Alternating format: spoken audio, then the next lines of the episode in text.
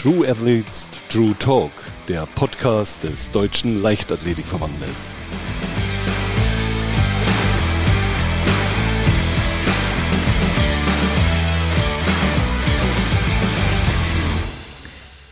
Herzlich willkommen zu einer neuen Folge von True Athletes True Talk. Heute ist bei mir die deutsche Hallenmeisterin über 800 Meter, die U18 Europameisterin, die auch die Weltbestleistung über die 2000 Meter Hindernisse in der U18 hält. Die Jugendleichtathletin des Jahres 2022 und eins der strahlendsten Talente, die Deutschland im Laufbereich hat. Ich bin mir sicher, jeder weiß schon Bescheid, wer jetzt hier mit am Mikrofon sitzt. Ich sage herzlich willkommen, Yolanda Kalabis. Hallo.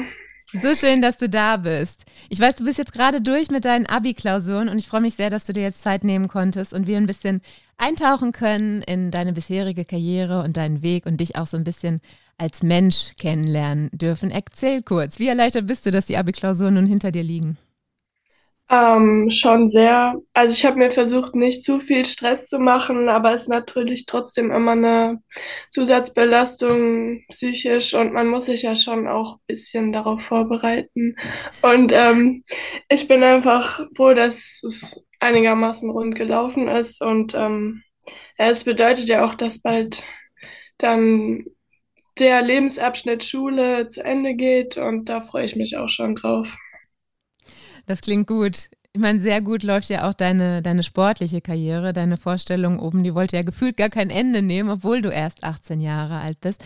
Wenn du so für dich einmal so, so einen kleinen Rückblick wagen magst, was war für dich bislang der schönste, der emotionalste Moment? Boah, das ist sehr schwer zu sagen. Ich glaube, der emotionalste war tatsächlich der Frauenhallentitel. Jetzt im Februar, ähm, weil das einfach so, es war bei den Aktiven und das bedeutet doch noch mal mehr als irgendeine Jugendmedaille. Und da hängen auch viele Sachen mit zusammen. So, das bedeutet ja, dass ich wirklich auch in der Frauenklasse jetzt angekommen bin und da konkurrenzfähig bin. Und ähm, das heißt aber nicht, dass ich nicht emotional war bei meinem Europameistertitel oder bei meinem Weltrekord. Das kam auch schon sehr nah dran. Das glaube ich, da ist ja auch schon einiges passiert, wo du gerade auch schon die, ähm, die Hallen-DM in Dortmund angesprochen hast. Was ich persönlich neben deinem Sieg natürlich auch so beeindruckend fand, war deine Art zu laufen. Also dein, dein Timing, dein Überblick, dein, dein Gesichtsausdruck, also deine gesamte Körpersprache. Ich glaube, da war nicht nur mir, sondern ganz, ganz vielen in der Halle klar, da läuft ein echter Champion. Ist deine Haltung, dein, dein Mindset, was ja auch damit verknüpft ist, etwas, was du mit deiner Trainerin und deiner Mama Nina Rosenplenter auch trainierst oder übst oder darüber sprichst zumindest? Ähm, ja, natürlich sprechen wir darüber. Ich glaube, dass es bei mir auch im Wettkampf sehr viel ausmacht. Ähm, das Mindset sowieso bei allen Mindset ist ja total wichtig. Aber ähm, ich glaube, ich habe da erstens irgendwie schon ein angeborenes Mindset für. Ich bin einfach so ein Wettkampftyp und ähm, ich, wir reden da trotzdem rüber und wir steigern mich da dann auch so ein bisschen rein, dass das dann vor den wichtigen Wettkämpfen wirklich rund geht. Was verstehst du persönlich unter Wettkampftyp? Was bedeutet das für dich? Mm, dass ich halt in den Wettkampf nicht reingehe ähm, mit der Angst zu versagen oder mit Angst vor der Konkurrenz oder vor irgendwas, sondern ähm, ich freue mich eigentlich drauf und ich versuche in jeden Wettkampf mit der Einstellung reinzugehen, okay, da habe ich Bock drauf und wenn es geht, will ich eigentlich auch gewinnen oder zumindest gegen mich selber gewinnen mit irgendeiner Zeit oder so und ähm, das habe ich auch gemerkt in den Abi-Prüfungen, also wenn ähm, wenn ich dann da drin saß, dann hat es irgendwie funktioniert, auch wenn ich vorher nicht so viel gelernt hatte. Also wenn es dann drauf ankommt, dann läuft es einfach. Und dann kann ich auch irgendwie alle körperlichen Ressourcen aufbrauchen.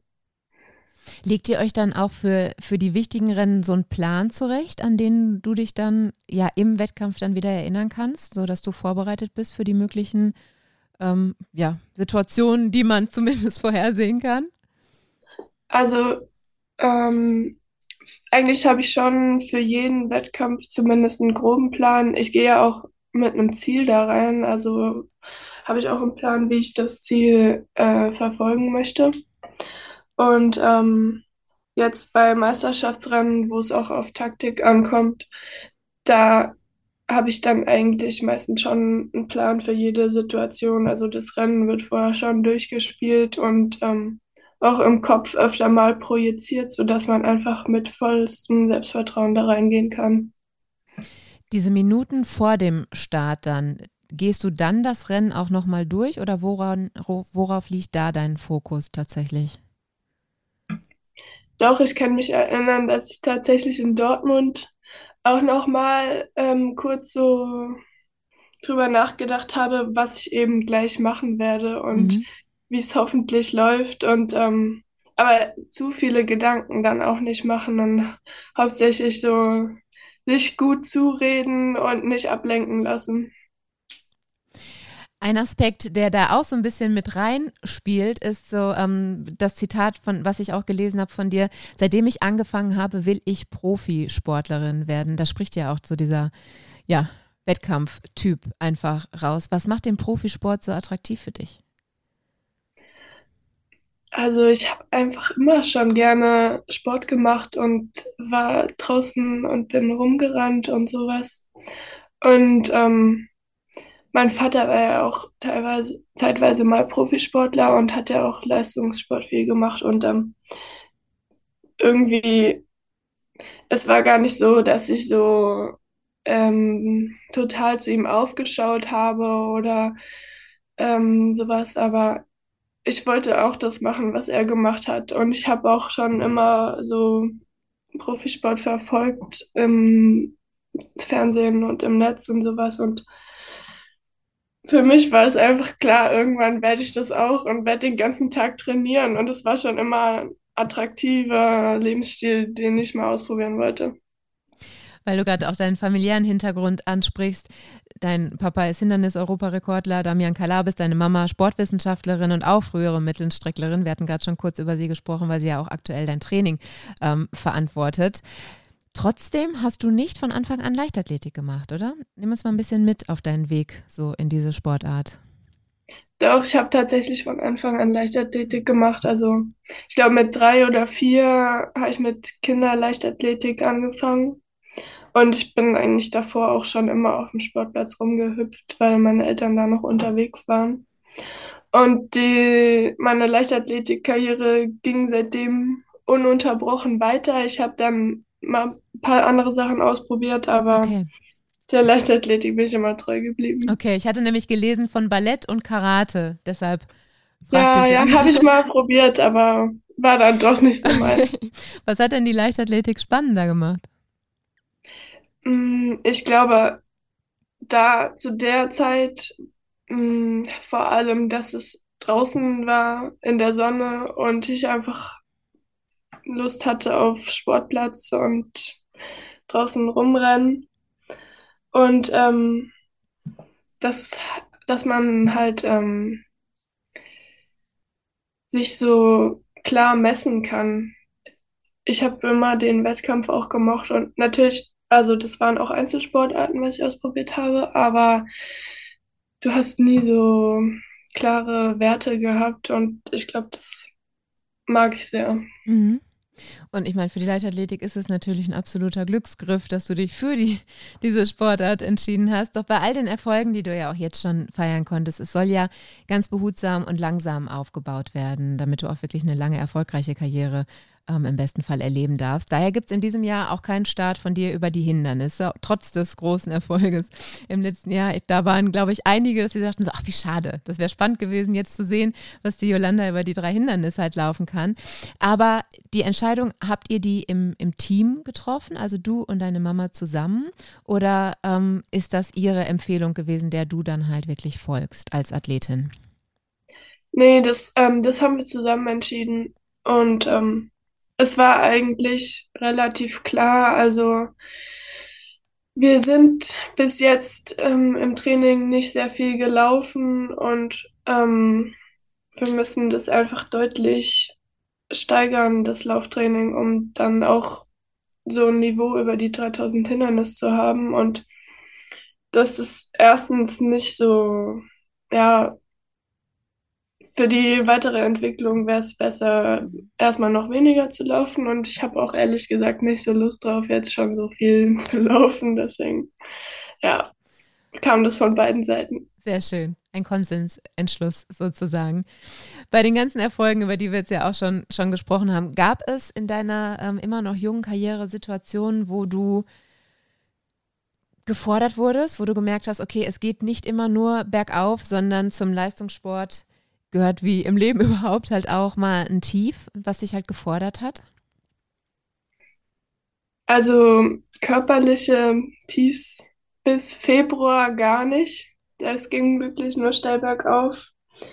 Ähm, jetzt bin ich leider gerade verletzt. Also ich kann nicht in die Saison einsteigen, so wie ich es gerne gehabt hätte. Ähm, das zieht sich jetzt auch schon seit Februar. Also seitdem ist es wirklich ähm, nicht bergauf gegangen. Aber ähm, ja, irgendwann erwischt es ja wahrscheinlich jeden Mal und jetzt bin ich halt dran und ich habe schon so von so vielen Leuten gehört, es gehört dazu und man kommt stärker zurück und das glaube ich auch und ich muss es einfach durchstehen. Was hast du genau für eine Verletzung, an der du gerade zu knacken hast?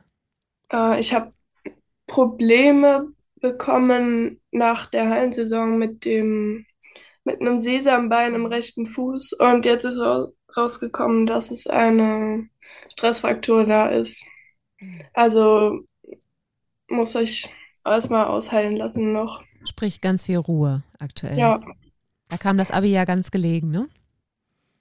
Ja, ja. Wie ist dann da hatte ich wenigstens was, womit ich mich ja. Geistig beschäftigen konnte. Ja, ja. Wie ist der aktuelle Stand dann bei dir?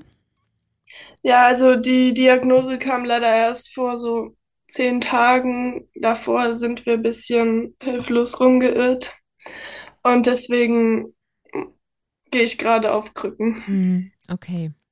Dann wünsche ich dir von Herzen gute Besserung, dass du da ganz schnell auf die Beine kommst. Aber wie du schon sagst, ähm, das kennen ganz, ganz viele. Wie gehst du jetzt aktuell so damit um? Also was hilft dir da in dieser, ähm, ja, für dich ja komplett neuen Situation eigentlich? Naja, ähm, ich versuche mir einfach die langfristigen Ziele vor Augen zu halten mhm. und ähm, ja, mich dann einfach ein bisschen abzulenken mit anderen Sachen, also Freunde oder keine Ahnung was und ähm, viel ausruhen und ja, ich rede mir ein, ich spare einfach meine Kräfte darauf, ja. wenn ich sie wieder einsetzen kann. Und ähm, ja, es ist nicht so einfach, aber es geht schon. Okay. Ist vielleicht auch ein guter Moment, um das Ganze, was du schon erreicht hast, auch nochmal so richtig sacken lassen zu können, weil wie du gerade ja. auch gesagt hast, das ging ja auch echt alles Schlag auf Schlag eigentlich gefühlt so bei dir. Ja. Wenn wir jetzt einmal auf deine große Bandbreite schauen, die du ja schon mitbringst in diesen jungen Jahren, also 800 Meter, 1500 Meter, 400 Hürden, 2000 Meter Hindernis, was reizt dich am meisten? Wo siehst du sportlich dein größtes Potenzial?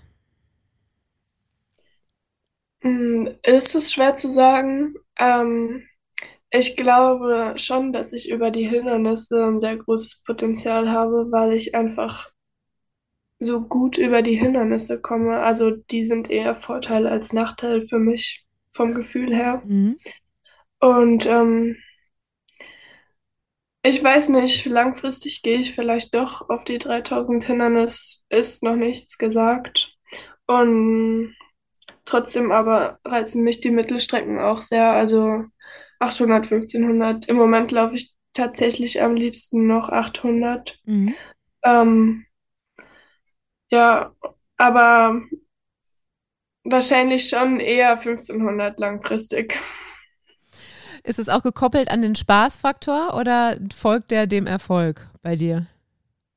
Mm, es ist eine Mischung aus beidem. Habe ich keinen Erfolg, macht natürlich auch nicht so viel Spaß, aber bisher hatte ich einfach überall Erfolg und deswegen auch hat mir alles Spaß gemacht. Deswegen, ja, mal schauen, wie es sich weiterentwickelt. Wenn du so, so insgesamt jetzt auch schaust, wo auch gerade der Saisoneinstieg sich ja ähm, erstmal auf unbestimmte Zeit verschoben hat, was treibt dich an? Also zum einen hilft mit Sicherheit so dieser Rückblick jetzt gerade, was du schon alles erreicht hast, aber halt du sagtest auch, ähm, ich gucke jetzt einfach langfristig. Was ist das da in deinem Kopf? Dein großes Ziel, wo du sagst, ey, dafür gehe ich jetzt auch durch diese harte Phase? Mm, Dieses Jahr wäre es natürlich die U20 EM gewesen. Weiß ich jetzt noch nicht, ob ich das ähm, noch erfüllen kann. Deswegen gucke ich eher mal ähm, noch auf nächstes Jahr, was da so ansteht. Also da ist ja eine U20 WM und eventuell auch eine aktiven EM und es ist ja auch ein Olympiajahr. Man weiß nie, Mhm. wenn alles läuft wie bis jetzt und ich nochmal einen Leistungssprung mache, ist nichts unmöglich, aber ähm, es gibt einfach genug, schon genug Sachen, auf die ich ähm, hinausschauen kann und ich möchte mich ja auch einfach weiter verbessern und ähm, noch ja lange Jahre möglichst Leistungssport machen. Diese Ziele, die du jetzt gerade schon so angesprochen hast, ähm, finden die bislang so in deinem Kopf halt statt? Oder hast du auch irgendwie was, ähm, keine Ahnung, ein Handy-Hintergrund oder manche arbeiten ja auch mit Vision Board oder wie auch immer oder machst du das mit Gesprächen oder ist das etwas, dieses Ziele setzen und ähm, darauf auch mental hinarbeiten, was, was du für dich alleine machst? Nimm uns da gerne mal ein bisschen mit, wie das für dich am besten funktioniert. Also ich habe tatsächlich nicht so einen Handy-Hintergrund oder sowas. Aber ähm, bis jetzt habe ich die eigentlich hauptsächlich mit ähm, meiner Mutter oder meinen Mhm. Eltern so besprochen und vor Augen. Natürlich auch hauptsächlich in meinem eigenen Kopf. Aber ähm, ja, ist es nicht so, dass ich hier so ein Plakat aufgehangen habe von irgendwas. Ja. Wie sieht dein, dein Alltag aktuell aus? Ich meine, klar, jetzt ist es gerade auch mit der Krücke ähm, nochmal eine ganz besondere Situation.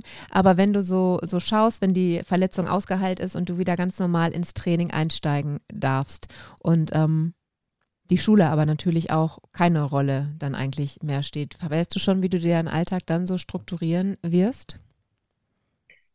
Ähm, also bis Juli muss ich noch in die Schule gehen, Mhm. leider.